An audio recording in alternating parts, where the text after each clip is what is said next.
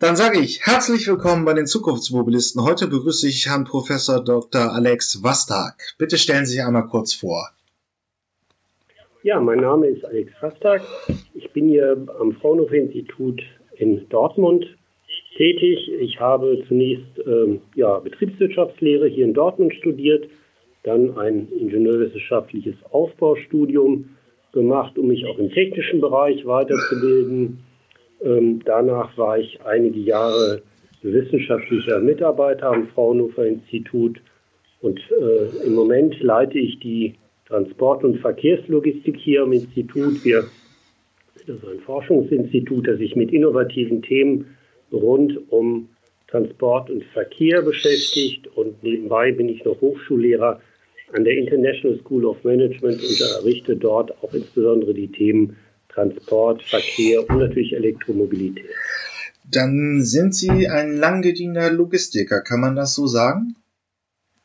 Ja, ich habe äh, damals Logistik studiert. Äh, das ist jetzt schon ja, 25, 30 Jahre her. Da war die Logistik noch in den, in den Kinderschuhen. Heute hat sich die Logistik äh, sehr weiterentwickelt. Es sind viele neue interessante Themen dazugekommen, über die wir uns damals noch überhaupt keine Gedanken gemacht haben. Ähm, ist es im Prinzip für uns Laien ist es einfach sicherlich mit dem Aufkommen des Onlinehandels immer größer geworden. Also hier in der Kleinstadt sind irgendwie alle drei Tage irgendwie ein ähm, Auslieferungsfahrzeug, aber das haben wir in den 90ern so noch nicht gesehen. Das sind die Großthemen, die die Logistik eben verändert haben. Richtig, also einerseits muss man sagen, dass es Logistik schon immer gab, aber nicht unter diesem Begriff ähm, man muss halt sagen, zwei Drittel ungefähr des gesamten Güteraufkommens in der Welt werden über Seeschiffe transportiert. Aber das, wenn man nicht gerade in Hamburg äh, wohnen oder in der Nähe eines großen Hafens, so ist es für uns nicht so, so transparent. Aber ich gebe Ihnen recht, spätestens seit der E-Commerce-Welle und da wir heute vieles über das Internet bestellen und uns die ganzen LKWs auf den Straßen äh, ja häufig ärgern, äh, hat die Logistik natürlich an, an Transparenz äh, für den Bürger gewonnen.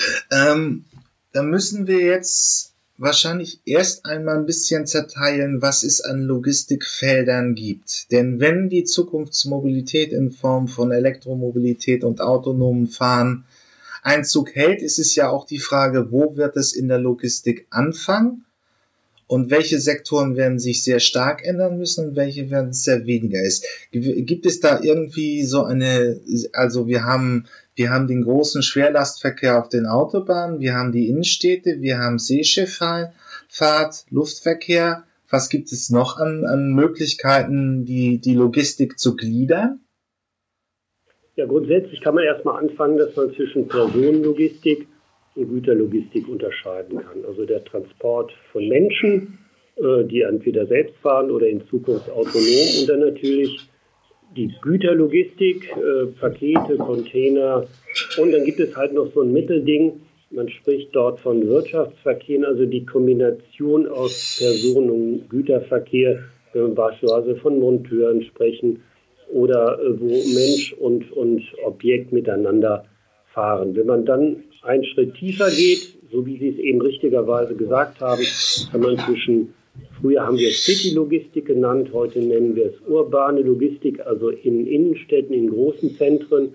Dann die, äh, das Pendant dazu ähm, auf dem, im ländlichen Bereich, äh, wo keine so große Agglomeration herrscht.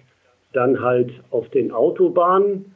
Und dann kann man nochmal bezogen auf die Verkehrsträger natürlich unterscheiden zwischen Straßentransport, Schienentransport, äh, Wassertransport, also sowohl Binnenschiff als auch Seeschiff und dann noch der Lufttransport äh, mit, mit Flugzeugen und natürlich dann die Kombination der multimodale Transport, wenn Sie weltweite Transportketten betrachten, oder auch der kombinierte Verkehr, wo Sie unterschiedliche Verkehrsträger kombiniert einsetzen. Äh, das ist so eine grobe Strukturierung der Logistik, also ein sehr, sehr breites Feld, in dem wir uns dort bewegen. So, jetzt haben wir die aufkommende Elektromobilität. Stand heute, es werden nun ähm, wir nehmen es jetzt Dezember 2012 auf, also die Bänder in Zwickau laufen mit dem i3, große Auto, also Volkswagen fängt nun an Elektroautos zu bauen. Wir sehen schon seit ein paar Jahren den Street Scooter im Einsatz bei der bei der Post. Wo geht's noch weit? Wo fängt jetzt die Elektrifizierung in der Logistik an? Und wo geht's dann weiterhin? Also vielleicht kurz nur als Einleitung. Ja. Ähm, Im, Im Personenbereich gibt es natürlich eine sehr jetzt starken, starke Entwicklung, äh, ausgelöst durch Tesla, äh, aber auch durch den Dieselskandal oder auch jetzt die, die weitreichenden Aktivitäten von von Volkswagen und von anderen großen Herstellern. Ja. Also da wird es, sich, wird es in den nächsten Jahren sehr viel tun. Aber ich gehe jetzt erstmal auf die, äh, auf die Güterlogistik ein. Äh, da sind wir noch längst nicht so weit. Also es ist gegenwärtig in der Güterlogistik noch sehr, sehr wenig elektrifiziert. Es gibt sehr wenige Serienmodelle. Sie haben richtigerweise den, den Street Scooter genannt, der dort praktisch den Markt eröffnet hat. In der Innenstadtlogistik es gibt äh, einige Hersteller, die konventionelle Dieselfahrzeuge umbauen, aber das ist sehr, sehr aufwendig. Ähm, ich weiß, dass halt in, in Asien ähm, mehrere Hersteller, China, Japan, dort mit Elektrofahrzeugen, ähm, also Lieferwagen, kleineren Lieferwagen, 2,8 Tonnen, äh, auf den deutschen Markt drängen. Äh, wir gehen jetzt davon aus, dass auch in Zukunft größere 7,5, auch über 7,5 bis 18 Tonner, äh, aber diese Fahrzeuge beispielsweise von MAN oder von Mercedes äh, sind noch in der, in der Entwicklungsphase. Das wird also noch lange dauern, bis diese Fahrzeuge aus meiner Sicht diese Testphase überstanden haben und dann auf den Straßen fahren. Aber der Druck kommt von unten, diese kleineren Fahrzeuge 2,8 6 Tonnen und so weiter. Die wird es in den nächsten Jahren zunehmend geben, äh, weil der Bedarf insbesondere in der urbanen Logistik äh, da recht groß ist. Ähm, das ist ja vielleicht auch so ein bisschen meine Pflicht hier.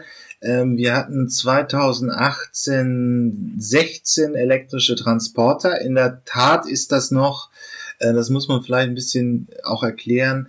Ähm, das sind noch eher umgebaute Verbrennerfahrzeuge. Also der, der, der Sprinter von Volkswagen ist einfach mit einem Elektromotor ausgestattet worden.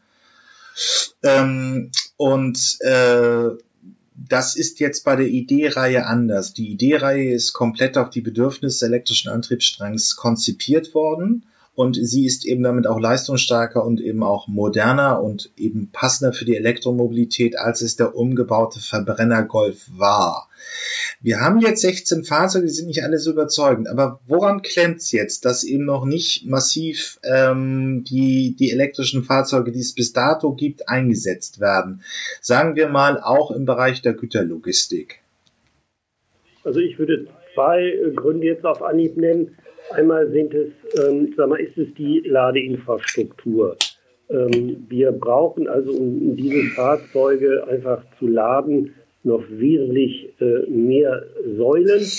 Und wir brauchen dann an einem Punkt viele Säulen, weil die Speditionen oder Logistikdienstleister haben ja immer eine Flotte. Es kommt mhm. also nicht ein Fahrzeug, was lädt, sondern es kommt dann von mir aus nach einer nach einem Arbeitstag gleich 10, 20 oder 30 dieser Fahrzeuge. Das heißt, die Ladeinfrastruktur muss wesentlich ähm, äh, größer sein, als wir es im privaten Sektor benötigen. Also ein ganz großes Thema ist, wir brauchen große äh, Ladeinfrastrukturkonzepte, äh, wie wir heute so eine, so eine Tankstelle betrachten, wo sich gleichzeitig 10, 20 Fahrzeuge auf einmal laden und das haben wir in vielen Bereichen nicht. Solche, ich sag mal, dicken Elektroleitungen zu legen, das ist alles noch Arbeit.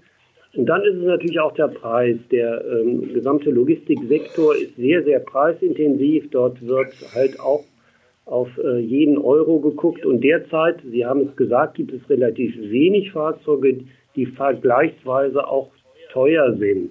Das heißt, äh, die Logistikdienstleister äh, scheuen sich im Moment diese überholten Preise, teilweise das Doppelte bis Dreifache von konventionellen Fahrzeugen auszugeben. Ähm, und das sind sicherlich zwei Haupthindernisse, die heute ähm, den, den, den vermehrten Einsatz der Elektromobilität Bremse. Äh, das habe ich jetzt noch nicht ganz verstanden. Brauchen wir ähm, muss, muss, sagen wir mal, ein Logistiker mittelgroß, sagen wir mal 250 Fahrzeuge, der muss an seiner Firmengelände, an dem, wo er seine Fahrzeuge belädt und ausliefert, eine Ladestation haben. Oh, Richtig. Ohne geht es nicht, also er kann sich nicht auf die öffentliche Ladestruktur verlassen. Richtig. Oder brauchen wir richtige Konzepte wie City Hubs? Also wo. Ja, noch einen Schritt vorher. Er braucht nicht eine Ladesäule, sondern er braucht vielleicht 50 Ladesäulen ja. auf seinem Gelände, weil äh, er, durch die längere, äh, die Batterien müssen ja länger geladen werden über mehrere Stunden. Das heißt, er kann nicht äh, so wie heute, wenn Sie Benzin oder Diesel tanken, das dauert von mir aus fünf Minuten, dauert ein Ladevorgang beim LKW mehrere Stunden. Das heißt, Sie brauchen eine Vielzahl von Ladesäulen gleichzeitig auf ihrem Betriebsgelände. Und das erschwert natürlich äh, das Problem, beziehungsweise erhöht die Kosten. Sie brauchen viele, viele dieser Ladestellen an einem Ort.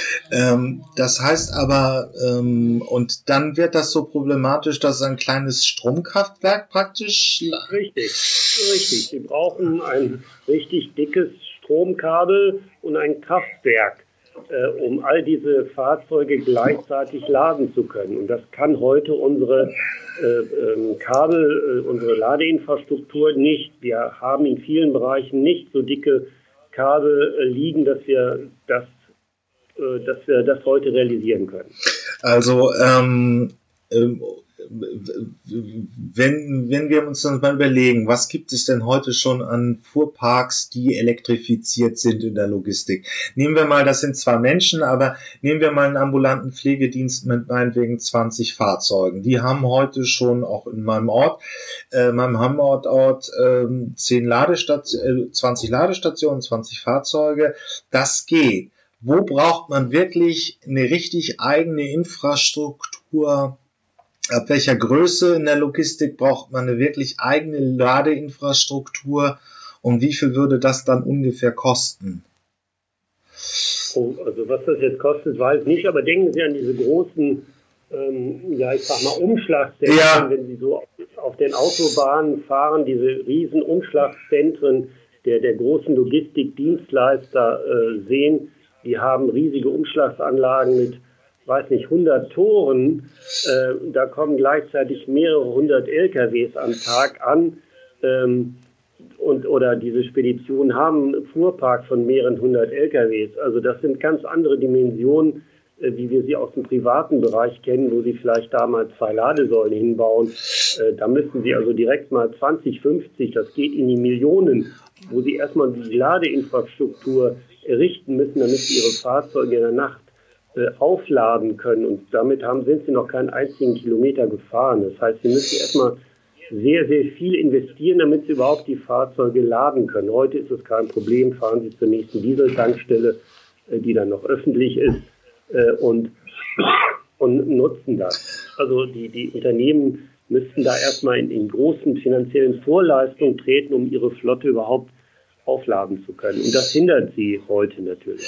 Ähm, Okay, aber wie sieht's, wenn wir, wenn wir von diesen Umschlagszentren, wo es wirklich noch große Investitionen notwendig ist, wann können wir denn mit einer Elektrifizierung von urbanen Zentren rechnen? Ich habe mir jetzt mehr so. Ja. Das wird immer mehr kommen. Also, wenn wir jetzt nicht nur die Großen sehen, Sie haben beispielsweise Feuerwehr gesagt, ja. aber wir können uns auch im Entsorgungsbereich gut vorstellen, wo Sie eine übersichtliche Anzahl von Fahrzeugen haben oder äh, Fahrzeuge in der, äh, in der Stadtverwaltung, äh, dort, wo Sie eine übersichtliche Anzahl von Fahrzeugen haben im öffentlichen Bereich oder mittelständische Betriebe mit, mit wenigen Fahrzeugen, äh, mittel, kleine und mittelständische Unternehmen. Äh, da wird es sicherlich in den nächsten Jahren zunehmen. Die Fahrzeuge werden langsam auf den Markt kommen und vielleicht über staatliche Förderung, so ähnlich wie wir das im, äh, im Pkw-Bereich äh, kennen, wird es sicherlich da auch Möglichkeiten geben, ähm, dass, sie, ähm, dass sie dort Fahrzeuge zu halbwegs attraktiven Preisen kaufen können. Vielleicht wird auch ein Marketinginstrument sein, wo Sie also sagen können, dass Sie mit Fahrzeugen, in, mit, mit elektrobetriebenen Fahrzeugen in der Innenstadt fahren. Ähm, vielleicht werden auch äh, zunehmend Städte ihre, ihre Innenstädte für dieselangetriebene Fahrzeuge sperren oder nur mit äh, Sondergenehmigungen reinlassen. Und da wird natürlich äh, der Einsatz von Elektrofahrzeugen oder Hybridfahrzeugen natürlich immer attraktiver. Ähm, wir, also da ist das Szenario schon klar. Also sagen wir mal kleinere Handwerker, Kundenservice äh, könnten es machen. Sehen wir dann auch noch mal andere Fahrzeugkonzepte? Also, oder ist es, bleibt es bei dem, was, was so den Transporter, meinetwegen noch die Kompaktklasse bei PKWs umfasst, oder sehen wir auch nochmal andere Fahrzeugkonzepte? Äh, also, wie ich schon sagte, äh, die, die, man wird nach oben gehen, also von den 2,8 Tonnen äh, auf, auf größere ähm, 7,5 und so weiter, 12 Tonnen. Äh, das wird sicherlich kommen. Also jetzt grundsätzlich neue Fahrzeugkonzepte äh, sehe ich jetzt mittelfristig nicht, außer sie werden Fahrzeuge entwickeln, die natürlich speziell äh, für Elektromobilität geeignet sind. Also wie wir es im Pkw-Bereich ja. kennen, wird es auch solche Konzepte geben, die nicht an den klassischen Aufbau der heutigen LKWs hineinreichen. Aber das ist jetzt eher eine technisch detaillierte Frage, aber das wird genauso kommen, weil die heutigen äh, Fahrzeugkonzepte sind ja auf, auf äh, äh, Dieselmotoren äh, konzipiert und da wird es sicherlich andere Konzepte geben, äh, die speziell für Elektromobilität ausgerichtet sind. Aber das ist erst langsam im Kommen. Ja, aber äh, es gibt schon eine, eine gewisse Innovationsszene auch in Berlin, die die elektrische Lastenräder baut, die praktisch ja ungefähr auch Transporter ersetzen soll. Ähm, weil im Prinzip der, ja, Berlin wäre eine, also eine Großstadt wie Berlin wäre sicherlich geholfen, wenn die Autos elektrisch fahren würden. Aber es, die bleiben ja vom, vom Raumverbrauch immer noch relativ groß. Ähm, sehen Sie da Chancen, dass wir auch nochmal kleiner werden in den Fahrzeugkonzepten, die also wirklich in den Innenstädten ausliefern können oder sollten? Ähm, ja, ob die Fahrzeuge jetzt wirklich noch kleiner werden. Also ich sehe sicherlich den Einsatz von, von ähm, Elektro-Cargo-Bikes äh, in vielen Bereichen als sinnvoll an. Aber dass wir jetzt, äh, ich sage mal, den gesamten, die gesamte Auslieferungslogistik jetzt durch Elektrobikes realisieren, das, das wird nicht gehen. Ich denke schon, dass wir so in diesem Bereich des E-Scooters, ähm, Speed-Scooters, äh, Speed-Scooters bleiben werden, äh, weil das schon ein, ein gängiges, eine gängige Größe ist, die sich halt auch sinnvoll, sinnvoll äh, einstellt, ergänzend dann durch äh, Elektro-Cargo-Bike. Das ist sicherlich eine Variante, die in Zukunft äh, in dieser Kombination vermerkt in den Großstädten auftreten wird. Ähm, ja, wenn man jetzt bei den Raumkonzepten bleibt, ähm, auch zum Abschluss, wann sehen wir dann so im ländlichen Raum elektrische Fahrzeuge oder elektrische Auslieferungen? Sind es noch zehn Jahre oder wird es in Großstädten bleiben? Also ich denke, es wird zunächst in den Großstädten sein, weil dort der Druck einfach viel höher ist. Die Lieferfrequenz ist höher. Äh, ich sage mal, das, äh, die, die Menge ist dort viel höher. Äh, sicherlich wird man dann mittelfristig auch in den ländlichen Raum gehen. Ähm, das, das wird danach kommen. Aber der größere Druck ist natürlich in den Innenstädten, in dieser großen Verkehrsbelastung und aus Klimaschutzgründen. Ja, dann sind wir, dann sind wir eigentlich beim zweiten Thema. Autonomes Fahren. So seit 2016 kommt das Thema immer mehr in den, in die allgemeine Diskussion wo stehen wir jetzt, was eine Automatisierung des Verkehrs angeht? Ähm, ich glaube, wir sind noch relativ weit am Anfang. Also wir, ich sag mal, die Szene ist sehr, aus meiner Sicht sehr optimistisch. Äh, ich befürchte, dass ähm, noch viele technische, aber vor allem auch rechtliche Hürden äh, den Prozess verlangsamen werden. Ähm, also es wird, das autonome Fahren wird kommen, aber vielleicht etwas später als heute einige Optimisten das denken, weil insbesondere in Deutschland sind die, sind die rechtlichen Hürden noch relativ hoch. Wo es äh, sicherlich kommen wird, ist in abgeschlossenen Bereichen. Also ich sage jetzt beispielsweise in der Hoflogistik auf äh, Unternehmensgeländen, im Rangierbetrieb. Also immer wenn Sie ein relativ geschlossenes System haben äh, oder im Shuttle-Betrieb auf irgendwelchen, ähm, ähm, ich sag mal, Flughafengeländen oder so, wo Sie relativ sicher sind. Aber sobald Sie in ein offenes System kommen, ähm, da ist es dann sehr, sehr äh, riskant ähm, und wird auch sicherlich technisch noch etwas Probleme bereiten, äh, vor allem dann auch im Zusammenspiel zwischen autonomem Fahren und, und äh, konventionellem Fahren. Also wenn man jetzt von heute auf morgen den Schalter umstellen würde, wäre es viel einfacher. Ja. Aber die Kombination aus Mensch und Technik ist halt so ein bisschen schwierig.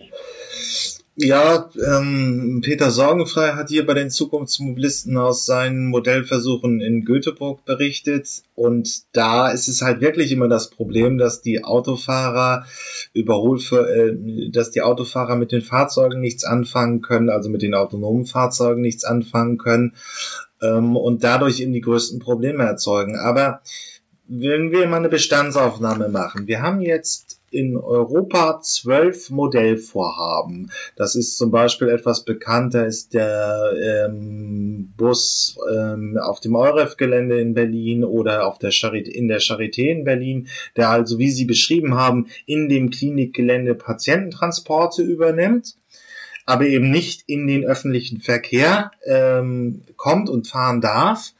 Ähm, wo, wo geht's dann rein?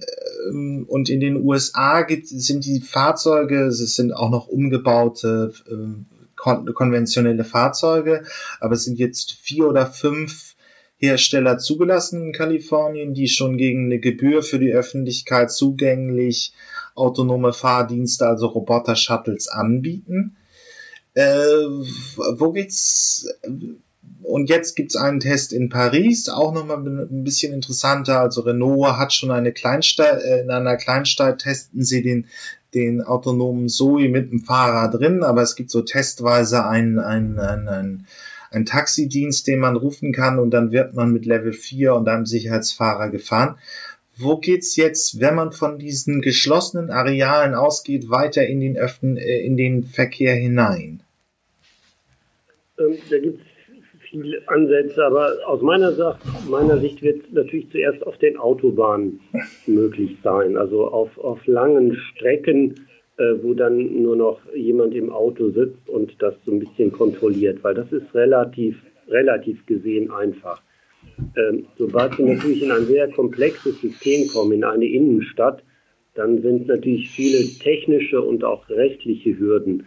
Äh, da wird man sicherlich immer mehr Modellvorhaben in der ganzen Welt und ich hoffe natürlich auch in Deutschland verstärkt machen, um dort äh, Erfahrungen zu sammeln. Da wird es sicherlich wieder auch Rückschläge geben, aber generell äh, wird es, werden die Modellversuche immer mehr. Dann wird es auch Pilotanlagen geben, wird es auch sicherlich erste wirklich sinnvolle Lösungen geben. Nur das wird langsamer gehen, als, als die Optimisten sich das wünschen, sagen wir mal so. Ähm. Ich sehe sicherlich da noch mindestens zehn Jahre als Entwicklungsaufwand, bis wir wirklich äh, in dem Maße solche Systeme äh, sehen, wie wir uns das vielleicht heute in Modellversuchen vorstellen. Ähm, was ist auf dem Weg noch zu bewältigen? Ja, die rechtlichen Vorgaben. Was, äh, was es da für rechtliche Vorgaben gibt, dass so etwas funktioniert. Ich glaube, die Technik wird man früher oder später äh, sicher in den Griff kriegen. Aber sobald irgendwann mal irgendwelche Unfälle passieren, irgendein System ausfällt, wird dann wieder so ein System äh, gestoppt und gebremst und dann um, um äh, Monate, Jahre zurückgeworfen werden. Und vor allem, wenn der Mensch, wie ich eben schon sagte, dort noch eine wichtige Rolle spielt, in das System eingreifen kann, äh, dann wird es immer wieder Rückschläge geben äh, und weitere Erfahrungen. Aber man wird das immer weiter ausbauen und äh, sicherlich zu, zu sinnvollen Konzepten in naher Zukunft. Aber ich meine, wenn ich mir heute die Fahrzeuge, auch die zum Beispiel Testkilometern bei den Autoherstellern sammeln, also wirklich so kleine autonome Shuttles, die da jetzt rumfahren, die fahren schon 30, 40 Stundenkilometer in, gut, nicht, nicht in der, wirklich in der City-Lage in Berlin, also mit einer hochkomplexen Fahrsituation, aber Sie fahren es in Bereichen, die, sagen wir mal, an eine Kleinstadt erinnern oder an einen Vorort von einer Großstadt. Das heißt, technisch geht es ja jetzt schon ähm, in diesem Umfeld. Die Fahrzeuge sind noch nicht in der Lage, technisch und von den Daten, die gesammelt worden sind, wirklich in den, in den Innenstädten herumzufahren. Ähm, warum kann man jetzt nicht eigentlich dann anfangen, wenigstens in den Bereichen die Vorteile zu nutzen? Es ist ja, hier dürfte es klar sein, also der, der ähm, ähm, autonomes Fahren verspricht verschiedene Sachen. Weniger Unfälle, weil der Mensch als Fehlerquelle rausgenommen wird. Fahren wird günstiger. Bosch kommuniziert irgendwie, dass der Bewegungskilometer nur noch ein Viertel kostet von dem, was er konventionell kostet. Ähm, man könnte weniger Fahrzeuge ansetzen, also CO2-Emissionen im Verkehr reduzieren. Man könnte ähm, äh, das, was man sozial als Elterntaxi ähm, bezeichnet abstellen. Also dass man in der in Kleinstädten oder im ländlichen Raum praktisch einen Partner dafür abstellt, die Kinder durch die Gegend zu fahren, weil der ÖPNV so schlecht ist. Ähm, das könnte man alles ändern. Ähm, woran klemmt's jetzt für, sagen wir mal, ein halbwegs realistisches Szenario, dass ich autonome Shuttles meinetwegen auf einer Strecke von wir, wir nehmen mal irgendwie so Verkehrsknotenpunkte, Einsätze von dem äh, Zentrum Hamburg zum Flughafen Handrum Einsätze. Also einen praktischen Shuttlebetrieb, den ich ökonomisch immer auslasten kann. Aber da stellt sich ja dann die Frage, warum kann das jetzt noch nicht kommen? So richtig konkret. Hm. Ähm, ich denke, die, was Sie genannt haben, sind sicherlich rationale Vorteile. Aber da wir es mit Menschen zu tun haben und die sich plötzlich in, in eine absolute Abhängigkeit einer, einer aus meiner Sicht noch nicht äh, voll ausgereichten Technik äh, unterwerfen müssen, wird es dort Widerstände geben. Also wir haben hier zahlreiche äh, ja auch Untersuchungen, Analysen geführt, auch Interviews. Und ähm, ja, der, der konventionelle Fahrer möchte an sich weiter Auto fahren. Das heißt, die Gründe, die Sie jetzt genannt haben, sind sicherlich vernünftig, aber wenn Sie mit Autofahrern sprechen, dann gibt es viele, die sagen, das zählt für mich nicht ausreichend. Ich möchte weiter die Kontrolle über mein Fahrzeug haben, aus welchen Gründen auch immer, äh, und vertraue dieser Technik noch nicht. Also im Vergleich zu anderen Ländern, ich sage jetzt mal Südkorea ja. oder andere Länder in Asien, die doch im Vergleich zu Deutschland äh, technologieaffiner sind, sind wir in Deutschland doch noch nicht so weit. Das heißt, die breite Masse, ohne Wertung jetzt, aber die breite Masse ist noch nicht so technikverliebt, dass sie sich solch einer Technik völlig unterwirft. Das heißt, viele Käuferschichten wollen das im Moment noch gar nicht haben. Vielleicht, dass ihr Auto das kann, aber ob sie es dann wirklich einsetzen, äh, so automatische Parksysteme oder so, gibt es heute schon in modernen Autos. Aber wenn Sie dann mal wirklich fragen, wie viele Leute nutzen das, dann sind es sehr, sehr wenige. Also das Fahrzeug kann das, aber ich vertraue der Sache noch nicht so richtig. Und das ist natürlich eine ganz große Hürde. Okay, es ist dann, das wird dann wahrscheinlich in den nächsten Jahren auch immer wieder sehr spannend so sein. Wir kennen es ja auch von der Elektromobilität, die heute in China auch bedeutend weiter ist als in Deutschland. Äh, diese Nation, die halt auch noch jünger ist als wir, also als, als eine demografisch überalterte äh, Gesellschaft, äh, wie sie in na, wie sie in Deutschland und auch in Westeuropa gängig ist, es gibt's da halt noch nicht. Also da sind äh, die ähm, ist die Bevölkerung jünger und äh, sie sind auch noch nicht so vertraut mit dem Autofahren. Es ist für die immer noch ein Luxusgegenstand, also mit dem konventionellen privaten Autofahren. Die machen jetzt schon bedeutend mehr. Es ist sehr wahrscheinlich, dass sich da das, das Thema schneller durchsetzen wird als in unseren etablierten, saturierten Gesellschaften hier in Westeuropa. Völlig richtig. Wir müssen aufpassen, dass wir dort den Anschluss äh, bekommen. Das heißt, viele dieser Versuche werden äh, gar nicht in Deutschland stattfinden. Das heißt, die werden vielleicht, äh, wie Sie schon richtig sagten, in Asien oder in Kalifornien oder in anderen Ländern durchgeführt. Und erst wenn sie dann relativ sicher sind, technisch, juristisch ausgefeilt, dann werden sie ja in, in Deutschland eingesetzt werden. Das heißt, in vielen Bereichen ist Deutschland nicht das ideale, ähm, ja, ich sag mal, Testfeld für diese neuen Technologien, sowohl von den Rahmenbedingungen, aber auch von den Menschen, die halt nicht so technikaffin sind oder von mir aus verspielt, wie man für solche Technik sein muss als Innovator. Ähm, nur ähm, dann müssten wir eigentlich nochmal das Thema Personen bei Pkw rausnehmen, weil es halt wirklich die Frage ist, wann sind Menschen bereit, diese Fahrzeugdienste zu nehmen. Bei guter Logistik wird sich das ja wahrscheinlich anders darstellen. Da werden äh, qualifizierte Logistikentscheider eine rationale Abwägung vornehmen können. Das heißt, wenn ich ähm, automatisiert ähm, Güter von A nach B bringen kann, wo ich nicht Rücksicht auf irgendwelche Personen oder politische Einflüsse oder was auch immer oder rechtliche Vorgaben oder weniger auf rechtliche Vorgaben einnehmen kann, kann das Thema bedeutend schneller kommen, oder?